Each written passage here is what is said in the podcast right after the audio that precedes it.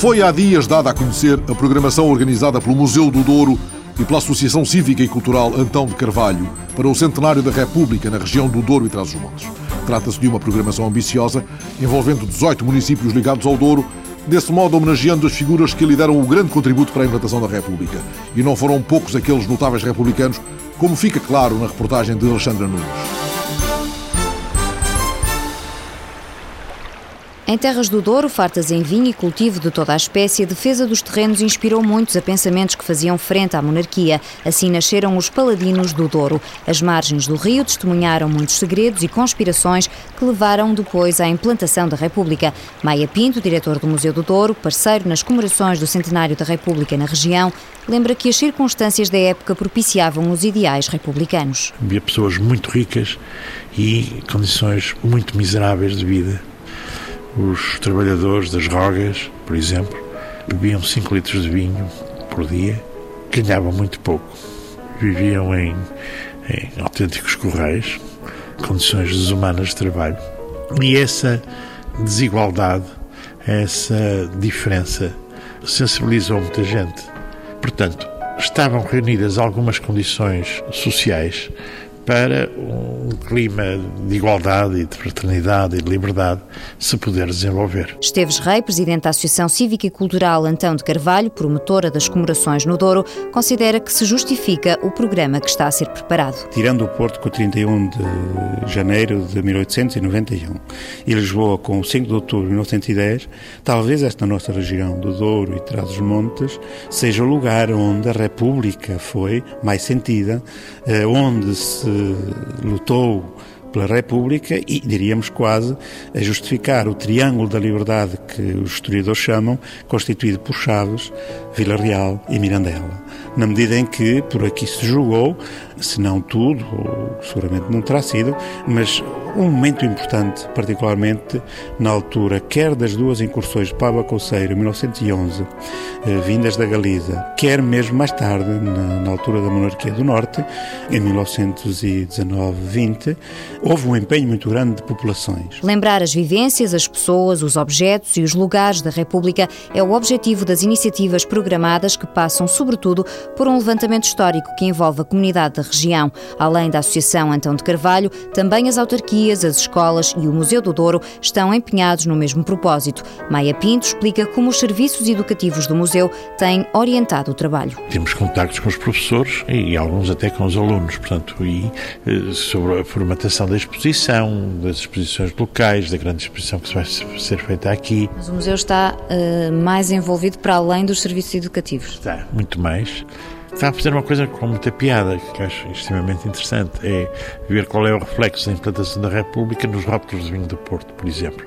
Portanto, vamos fazer uma pequena amostra deste extrato do nosso núcleo de rótulos. É? Dê-me alguns exemplos do que encontrou. Bernardino Machado com Barreto Frígio, Afonso Costa, rótulos uh, feitos com umas croas do tempo da monarquia, que está aposta depois a palavra República. Portanto, há muitos exemplos de rótulos que sofreram modificação com a mudança de regime. Vão eventualmente nestas comemorações lançar um Reserva República? A ideia está verde, está tinta, não está? Não, extinta não está, mas, mas deu-me uma sugestão que não, não, não tinha pensado nisso. Vou ver se há algum produtor que arrisca fazer um vintage. Tem que ser um vintage. A ideia ainda vai amadurecer. Entretanto, há outros contributos que vão chegando. Temos tido e são imediatamente encaminhadas para os serviços educativos. O meu avô também era um paladino do Douro, o meu bisavô também lá esteve metido, etc. Portanto, temos tido esse contributo voluntário.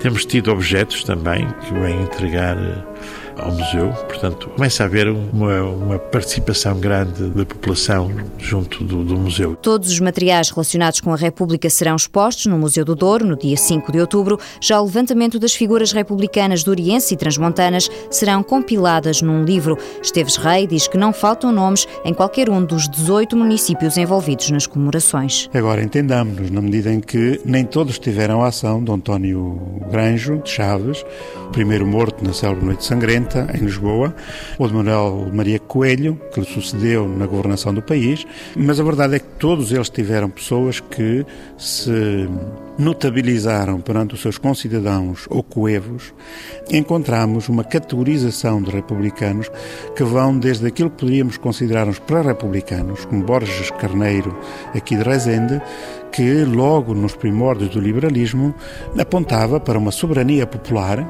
que naturalmente só vem a concretizar-se com a República, mas que era visível na, na, no seu ideário, não é? Mas também temos outras figuras que ao longo do século XIX iam aderindo às ideias republicanas de uma forma mais explícita e que nós apresentamos como aderentes da primeira hora. Isso seria o caso do, do, do bispo Alves Martins, de Alijó. Depois temos combatentes, e muitos, desta região. E depois temos, naturalmente, os governantes.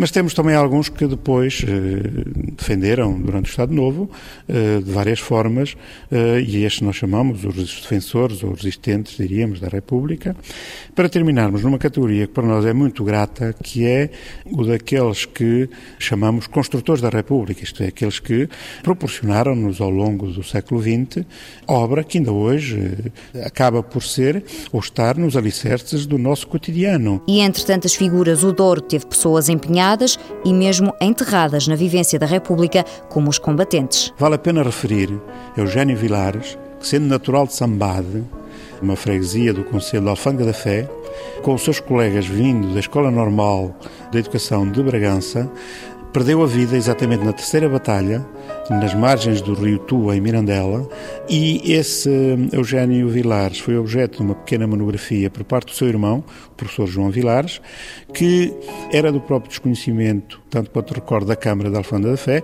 vai ser reeditada agora. Apesar das mortes e da contenda, houve momentos em que a população se uniu. Por exemplo, em Sambade, concretamente o célebre presunto lá da região, que teria sido, enfim, objeto de recolha da população, de todas as famílias, eh, para ser guardada na casa que ofereceria mais garantias de segurança. Concretamente, isso não me disseram, seria exatamente até alguém ligado à defesa da monarquia. A solidariedade estendeu-se também à educação, onde se destacam algumas figuras dorienses. O professor Vasco Teixeira, que eh, sendo aqui de Tarouca e tendo ido para o Porto, nos anos 40 acabou por criar a grande eh, editora que proporcionaram a grande parte dos portugueses o suporte da aprendizagem, do seu desenvolvimento intelectual e, cultural. Estamos a falar da Porto Editora. Da Porto Editora, exatamente. Mas também eh, uma outra grande editora nacional sediada no Porto, que é o caso da Livraria Lelo, cujos dois irmãos nos anos 20 e 30 se deslocaram aqui de Santa Marta de Penaguião para o Porto e que fizeram não só o edifício lindíssimo que toda a gente conhece, como sobretudo a sua riqueza bibliográfica, eh, de que seria talvez exemplar único entre nós o dicionário ilustrado. E de Freixo de Espada à Cinta, o mais conhecido dos republicanos da região. Um Garrajão Queiro, em termos históricos, e na sua época é apresentado como o republicano, pronto no mais, isto é, alguém que tem um nome e, um, e uma, um passado que encheu a memória de muita gente em termos de republicanismo. Guerra Junqueiro será um dos homens a elogiar no Conselho de Freixo de Espada à Cinta. Cada um dos municípios irá realizar uma jornada dedicada às suas figuras republicanas. Freixo de Espada à Cinta cuidará da jornada de celebração de Guerra Junqueiro, figura maior entre a primeira geração de republicanos. O autor de Finis Pátria foi viticultor na sua quinta da Batoca, em Barca d'Alva, onde, como escreveu Raul Brandão, os cavadores e os pastores, a gente simples que o não lia, a legião formidável da terra, o tratava por senhor poeta.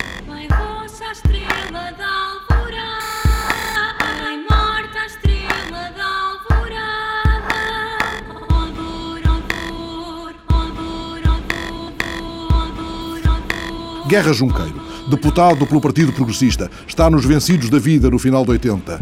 Após o ultimátum, adere aos ideais republicanos, tendo uma ação decisiva na propaganda desses ideais e na queda da monarquia. Há de ser ministro plenipotenciário da República em Berna até 1914. Mas é derrotado quando se discute a sua proposta de manter na nova bandeira as cores azul e branca. E há de moer na terra de Barca d'Alva as desilusões com os novos tempos.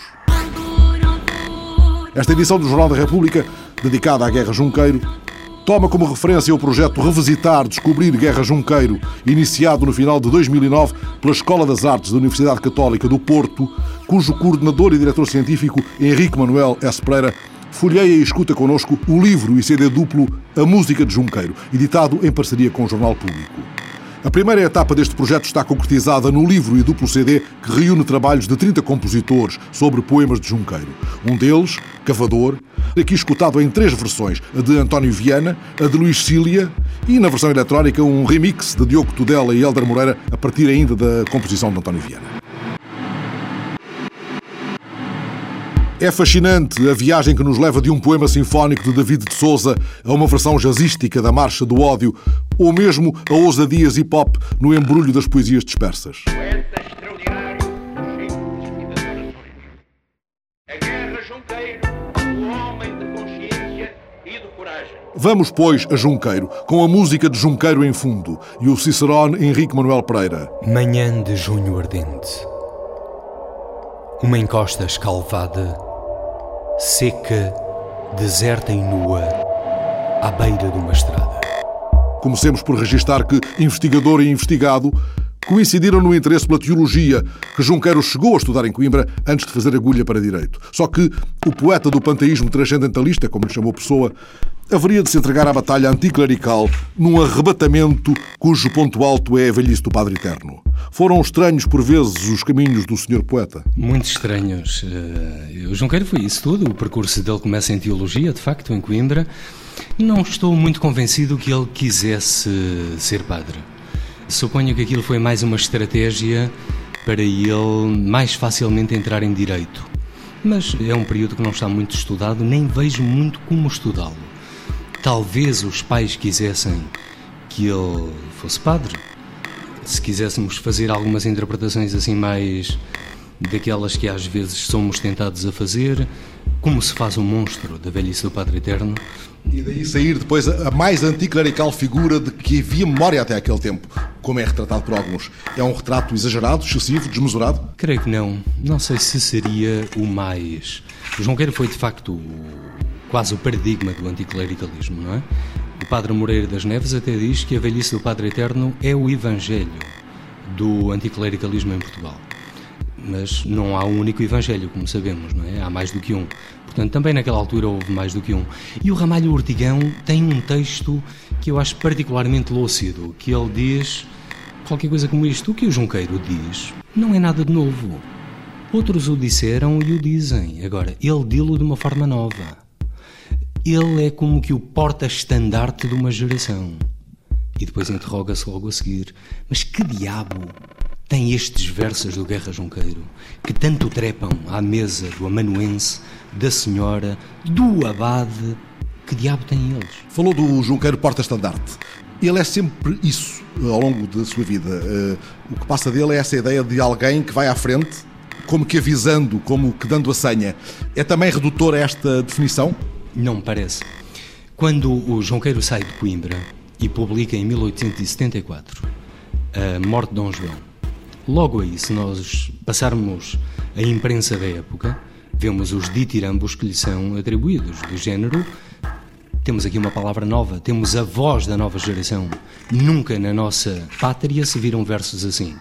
Temos depois a velhice do Padre Eterno e aí então aparece o Junqueiro mais anticlerical, sem dúvida nenhuma. E temos o, o Ramalho Ortigão a dizer aquilo, temos aqui o porta-estandarte. O Junqueiro, a quando do ultimátum, é de facto a grande voz, ele e o Gomes Leal, é a grande voz de uma pátria em tanga, de uma pátria sofrida, envergonhada, não é? Porta-estandarte. Mas ele é ainda um homem ligado ao Partido Progressista. É. João Queiro filia-se no Partido Progressista em 1879. Certos críticos do João Queiro, para de alguma forma darem consistência à crítica de troca-tintas, dizem: bom, ele primeiro foi regenerador, depois deu-lhe jeito e foi progressista. Nada disso. O João Queiro manteve sempre à margem da política. E não importa agora porque é que ele foi para os Açores, é na vinda dos Açores que ele se filia no Partido Progressista. Está no Partido Progressista, de facto, como ele diz num belíssimo texto da Pátria, nas anotações, filiei-me no Partido Progressista quando estava convencido que havia um programa de salvação para o país. Desiludi-me. E quando é que ele se desilude? Em 1890, no quadro do ultimátum. É o ultimato que o empurra para uma mudança de campo? Completamente. E aí ele é radical, ele muda como se virasse do avesso o mundo. Completamente. O Junqueiro faz um discurso no Parlamento demolidor, que, claro, a imprensa monárquica silenciou. Mas os gatos do nosso amigo Fialho recuperaram e a pena do nosso amigo Bordal Pinheiro ilustrou. Um discurso demolidor. E aí temos de facto a grande viragem. Temos, não temos? Porque o Junqueiro diz qualquer coisa como isto. Estou farto de política, vou voltar à minha arte, estou farto. Só que foi incapaz de virar costas ao seu país, porque achava que era chamado a dar um contributo. Portanto, não virou costas à política, abraçou a causa republicana. Ainda assim, e ainda aí, como uma espécie de apóstolo de uma nova causa. Eu vinco a palavra apóstolo porque ela é usada pelo Malheiro Dias, justamente a, a propósito do Guerra Junqueiro. O Malheiro Dias dizia que ele não era já um poeta, mas um apóstolo. Ora, há pouco falou dos evangelhos que podem ter muitas formas. Este homem foi um apóstolo da República, aceitaria que o designassem assim? Eu acho que sim. Ele foi a voz poética da República, sem dúvida. E começa aí, no Finis Patria. Deixe-me só dizer, quando ele abandona o Partido Progressista, era tal a desilusão que escreve O Regresso ao Lar, aquela belíssima poesia, onde se percebe todo o desencanto dele, não é? Só que não foi capaz de virar costas ao país e é de facto a voz poética da República. Quantos anos que eu parti chorando, triste meu saudoso, carinhoso lar. E em 1896, Junqueiro escreve Pátria, para Fernando Pessoa, uma obra maior que os Lusíadas. Um povo imbecilizado e resignado, humilde e macambúzio, fatalista e sonâmbulo, burro de carga, besta de nora, aguentando pauladas, sacos de vergonhas, feixes de misérias, sem uma rebelião, um mostrar de dentes, a energia de um coice, pois que nem já com as orelhas é capaz de sacudir as moscas. Um povo em catalepsia ambulante, não se lembrando nem de onde vem, nem onde está, nem para onde vai. Um povo, enfim, que eu adoro porque sofre e é bom e guarda ainda na noite da sua inconsciência como que um lampejo misterioso da alma nacional, reflexo de astro em silêncio, escuro de lagoa morta. O que é pátria? Uma burguesia Era a agonia, título anterior, que o Junqueiro começa a falar logo em 1891, ou seja, começa a escrever a pátria na sequência do Finis Pátria. Como reação ao ultimátum? Como reação ao ultimátum, a figura grotesca, a caricatura grotesca do rei Dom Carlos vai buscar eh, substrato a isto, não é? Eu acho que a pátria é a grande obra do Guerra Junqueiro. A primeira vez que eu tive acesso ao manuscrito desta obra, tive consciência que andava a estudar um gênio. E não me parecem tão desmesurados os ditirambos do Fernando Pessoa eh, a propósito desta obra. Nomeadamente quando considera que a pátria é maior que os Lusíadas. Exatamente. A obra mais bela que se escreveu nos últimos 40 anos, isto diz o Fernando Pessoa num, num inquérito ao Jornal da República, foi Pátria. E ele diz que não é preciso pensar muito. E que os Lusíadas ocupariam, quando muito, o segundo lugar. Isto é manifestamente exagerado. Bom, o Sampaio Bruno disse que a pátria é uma espécie de Lusíadas da decadência. Exatamente, e disse-o muito bem. Não é por acaso que o Sampaio Bruno, no Brasil Mental, tem provavelmente o texto mais lúcido sobre pátria. Eh, Muito na tónica patriótica, da marca identitária de um país.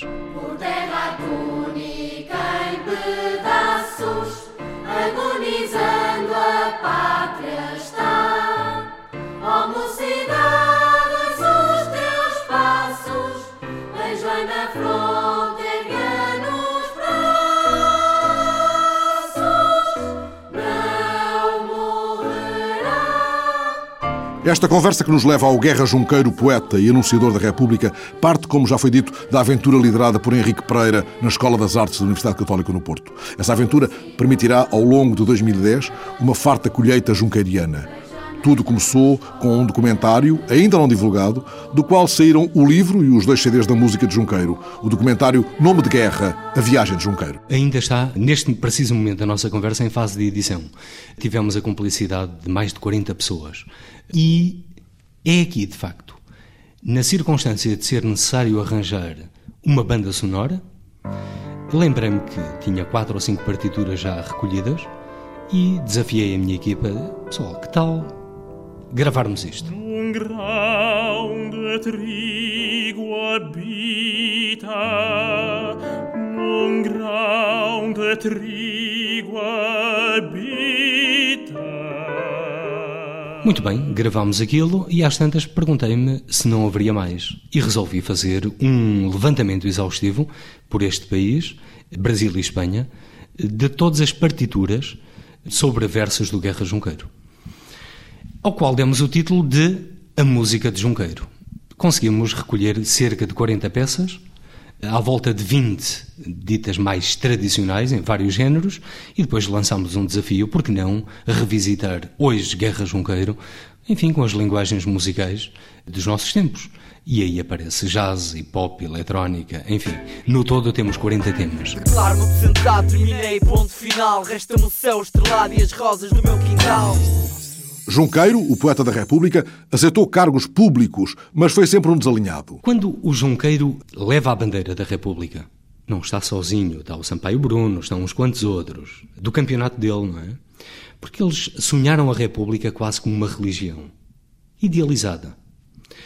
Rapidamente, é o Junqueiro que dá um contributo inestimável para a República e que, curiosamente, isto pouca gente sabe, o Junqueiro e o Sampaio Bruno fizeram uma pré-proclamação da República, escreveram um texto de pré-proclamação da República em julho de 1910.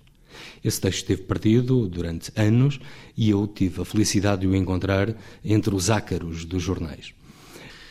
Recorde-se que é este homem que defende a República, que lutou pela República, que em 3 de maio de 1910 tem a hombridade, num comício republicano aqui no campo 24 de agosto, no Porto, de defender a liberdade de consciência.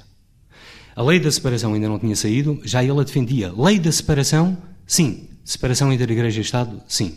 Mas sem hostilidade para com a Igreja. Também a história do anticlericalismo do Guerra Junqueiro tem o seu epígono na velhice, não é? Se nós fizermos um fio cronológico, o anticlericalismo do Guerra Junqueiro, vemos as garras do anticlericalismo dele muito mais moderadas na pátria e depois, publicamente, não vemos mais o anticlerical. É?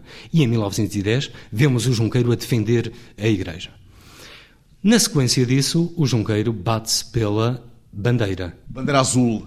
A bandeira azul. E faz um projeto, apresenta-o na Sociedade de Geografia em Lisboa, tem um apoio considerável de votos, porque a coisa estava uh, em votação, acaba por perder.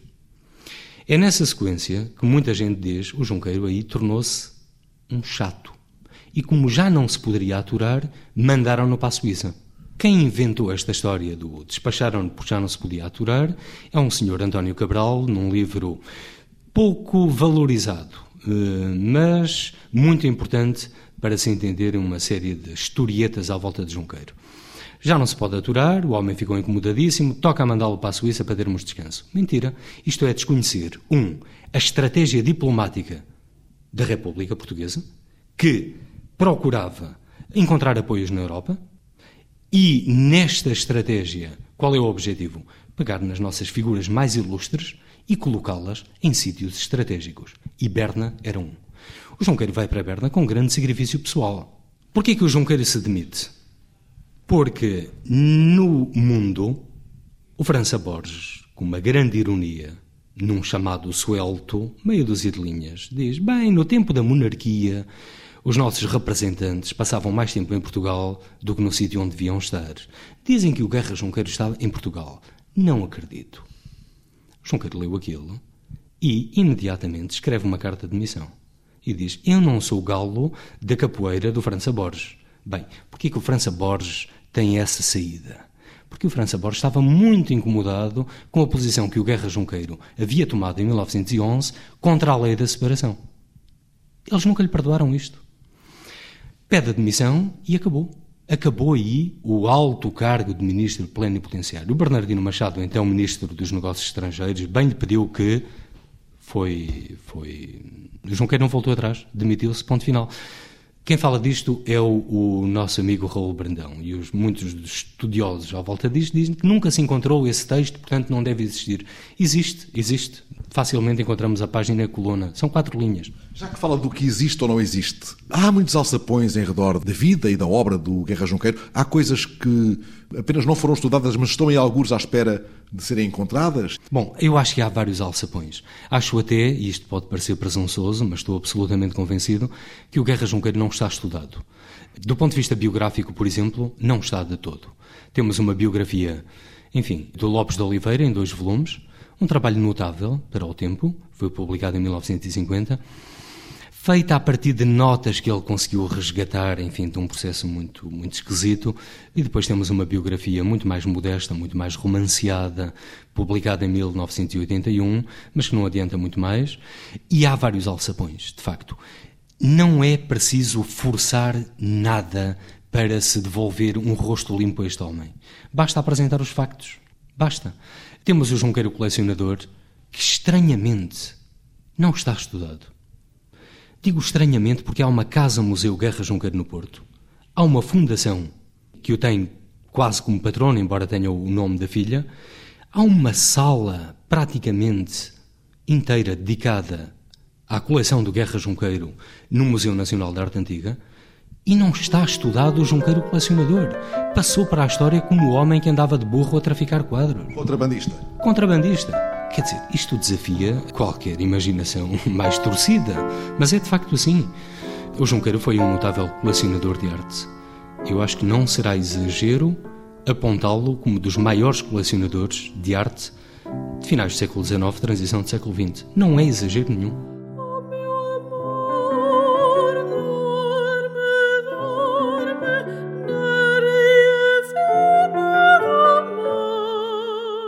E na Católica do Porto, o ano de 2010 há de ser dedicado ao filão Guerra Junqueiro. O Revisitar Descobrir Guerra Junqueiro foi um projeto que foi concebido aqui na Escola das Artes da Universidade Católica do Porto, tendo por base uma investigação que eu ando a fazer à volta de Junqueiro há uns anos. Como é que isto começa? Pela ideia de fazermos um documentário aproveitando as infraestruturas que temos, as potencialidades que temos e tentando galvanizar o entusiasmo também de alunos. Começámos a fazer o documentário, Rapidamente sentimos necessidade de uma banda sonora. Tinha meia dúzia de partituras recolhidas sobre versos do Guerra Junqueiro. Decidimos gravá-las. Às tantas perguntámos: não haverá outras? Fomos atrás delas. Procuramos fazer um levantamento exaustivo por todo o país, eh, Espanha e Brasil. Neste país, algumas casas-museu de alguns compositores não conheciam determinadas partituras e juravam a pé juntos que o determinado compositor nunca tinha composto nada sobre Guerra Junqueiro. Bom, compôs de facto. A prova está na Música de Junqueiro, que é um livro com dois CDs, que nasce do documentário.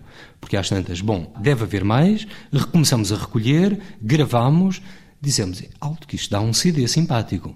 Mas às tantas, vimos que já não cabia num CD. E então, por que não revisitar o Guerra Junqueiro hoje? Mas aqui está, sem dúvida, aquilo que o Unamuno identificava em dois poemas de Junqueiro. Ele dizia que nos simples e na pátria se encerrava a alma de Portugal. Do Portugal campesino, resignado e simples, no primeiro caso, e do Portugal heróico e nobre, no segundo. Quis também fazer essa arrumação, essa divisão, ou, ou, ou não, ou calhou assim? Não quis, de facto, fazer essa arrumação.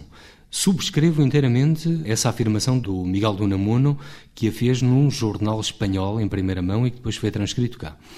Não, o que quis foi de alguma forma dar uma panorâmica da obra do Guerra Junqueiro.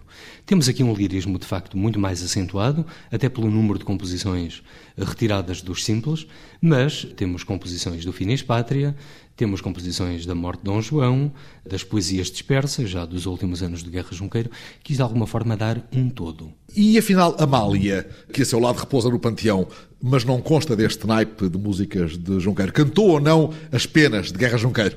A Amália, de facto, morreu convencida que tinha cantado o Guerra Junqueiro. Ela disse em várias entrevistas, a RTP recentemente passou um documentário onde ela diz isso, eu cantei os maiores poetas, eu cantei não sei quê, eu cantei o Guerra Junqueiro. E quando vai para o Brasil, segundo ela, na viagem, num jornal, encontra as penas. E, provavelmente, estava lá de Guerra Junqueiro e ela ficou convencida que as penas eram do Guerra Junqueiro. Não são. A primeira vez que eu ouvi aquilo, devo confessar que me soou logo estranho. Isto não é Junqueiro. Tempos mais tarde decidi saber se era ou não era de Junqueiro e vim a apurar que é do Fernando Caldeira, que a publicou num livrinho que se chama Mocidades, bem mais longa, por sinal. Em suma, a Amália não cantou Guerra Junqueiro. Foi enganada. Foi enganada. E curiosamente está mesmo ao lado dele no Panteão Nacional. O dor, o dor, bateu a fome ao seu postigo, bateu a morte ao seu postigo. O dor, o dor. E já neste mês de maio, a 21, é lançado o livro À Volta de Junqueiro. É mais do mesmo ou mais de outra maneira? É mais de outra maneira. Este livro, à volta de Junqueiro, decorre de uma seleção, de umas quantas entrevistas que realizamos no âmbito do documentário. Fizemos à volta de 40. Selecionamos 25. Transcrevemos essas entrevistas, ampliámo-las, os autores reescreveram-nas e o que é que se pretende com isto? Uma viagem, uma vez mais, pela obra Pensamento de Guerra Junqueiro, mas agora numa palavra muito mais madura, muito mais refletida. O que é que se pretende? Isto, revisitar Guerra Junqueiro na sua vida, obra, pensamento, passando pelas várias dimensões. Junqueiro político, o Junqueiro colecionador de arte, o Junqueiro poeta, o Junqueiro diplomata, o Junqueiro pensador, porque desde que o nosso amigo António Sérgio escreveu nos seus ensaios o capricismo romântico do Sr. Guerra Junqueiro e que depois, anos mais tarde, outros disseram que na obra do Guerra Junqueiro há apenas latos, música, charanga musical. Bom, isto passou a fazer tese e só recentemente, eu diria, em 1996, no âmbito de um colóquio internacional sobre Guerra Junqueiro, é que se começou a dar o devido valor a esta figura, também como pensador.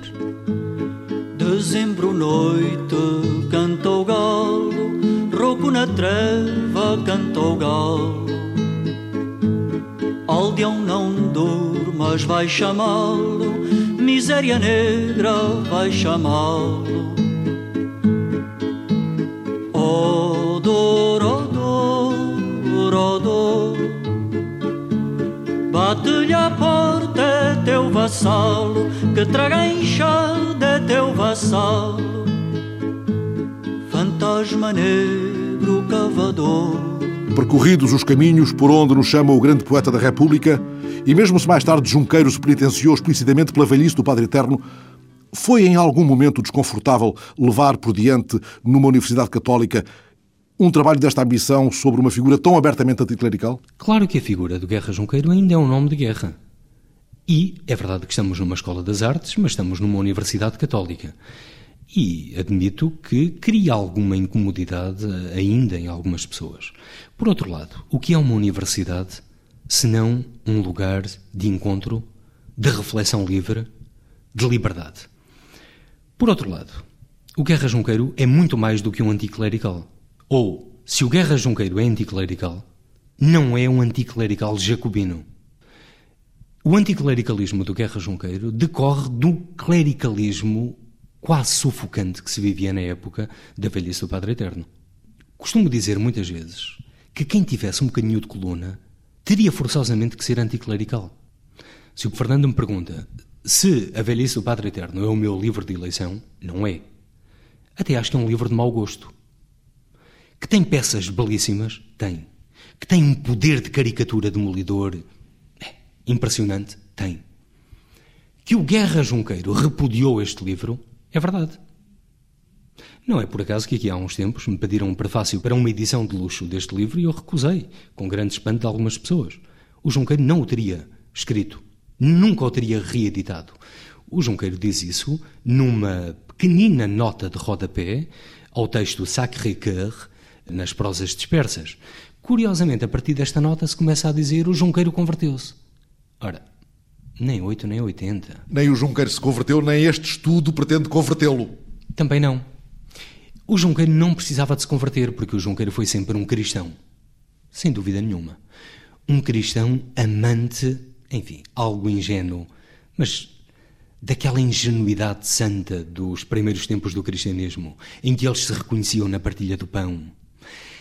Bem ilustrado por uma figura que ele tanto amava, quase idolatrava, que era o Francisco de Assis. O Guerra Junqueiro dizia: enquanto não unificarmos a natureza em Deus, andamos a, a criar absurdos. Não é? O Guerra Junqueiro era estruturalmente um poeta religioso. Quem o disse foi o Sampaio Bruno, por exemplo. Se tivesse que definir o Guerra Junqueiro, um poeta religioso. O Essa de Queiroz, numa das cartas do Frederico Mendes, tem esta expressão: Oh, meu beato do idealismo. Isto está muito bem dito. Eu diria que o Junqueiro batia na medida em que amava. Batia, demolia para sublimar, para criar alguma coisa mais bonita. Isso explica que João de Barros lhe tenha chamado o intérprete da alma nacional nas crises mais graves e tenha sustentado que, à sua poesia eloquente e profunda, devia a República uma das forças guiadoras da sua alma de justiça e liberdade. E que Teixeira de Pascoais tenha escrito Há tanta luz em Junqueiro como trevas em Dante e mar profundo em Camões. E Malheiro Dias, quando falava da nossa decadência, as suas frases sibilavam como disciplinas. Nunca pensei em Vitor Hugo a seu lado, mas algumas vezes em São Paulo. Tão ideal, tão límpido, tão ideal, tão ideal, tão límpido. Lágrima tão ideal, tão límpida, que ao vê-la de perto era um diamante e de longe uma estrela. E aí está, a partir da manhã, no espaço do Conselho em Lisboa, a exposição O Jogo da Política Moderna, como explicou ao repórter André Cunha, o coordenador do Grupo de Trabalho para as Comemorações Municipais do Centenário, Álvaro Costa de Matos, trata-se de desenho humorístico e caricatura da Primeira República. Sobretudo o tema da caricatura política e do desenho humorístico como arma de propaganda. Portanto, no fundo, esse é o fio condutor. Como arma de propaganda pró-republicana ou anti-republicana, a partir dos acervos existentes na Câmara Municipal de Lisboa, nomeadamente do acervo da Enoteca Municipal, do acervo dos arquivos e do acervo do Museu Rafael Bordal Pinheiro. É um período riquíssimo do ponto de vista da imprensa humorística e satírica, não é, da caricatura política, do desenho humorístico. É um período marcado por uma grande diversidade editorial. É claro que algumas publicações têm uma duração muito efêmera, não é? Mas por comparação com o período anterior, com o período da monarquia, há uma maior diversidade editorial. Temos publicações claramente republicanas, algumas vêm atrás, estou-me a lembrar, por exemplo, do, do Zé, do João, do Ridículos, são publicações fortemente republicanas, não é? E que não abandonam esse republicanismo, apesar de não deixarem de fazer a crítica uh, quando as coisas não correm bem, não é? E depois temos o aparecimento, muitas vezes efêmero, reconheça-se, de algumas publicações monárquicas, por exemplo, o Papagaio Real, é talvez o caso mais paradigmático. O jogo da política moderna, a exposição de desenho humorístico e caricatura da Primeira República, inaugura amanhã no Espaço do Conselho de Lisboa. Uma nota ainda para a conferência de Luís Gamito sobre Miguel Bombarda, os psiquiatras e a República. É no Salão Nobre da Câmara de Condeixa Nova, na quarta-feira, dia 5, às 18 horas. O Jornal da República está de novo no quiosque da rádio. De hoje a oito dias, a esta hora. Adoremos, lançamos palmas, lararara. Adoremos, enlaçamos palmas, lararara, Adoremos, enlaçamos palmas, lararara, Adoremos, enlaçamos palmas, lararara,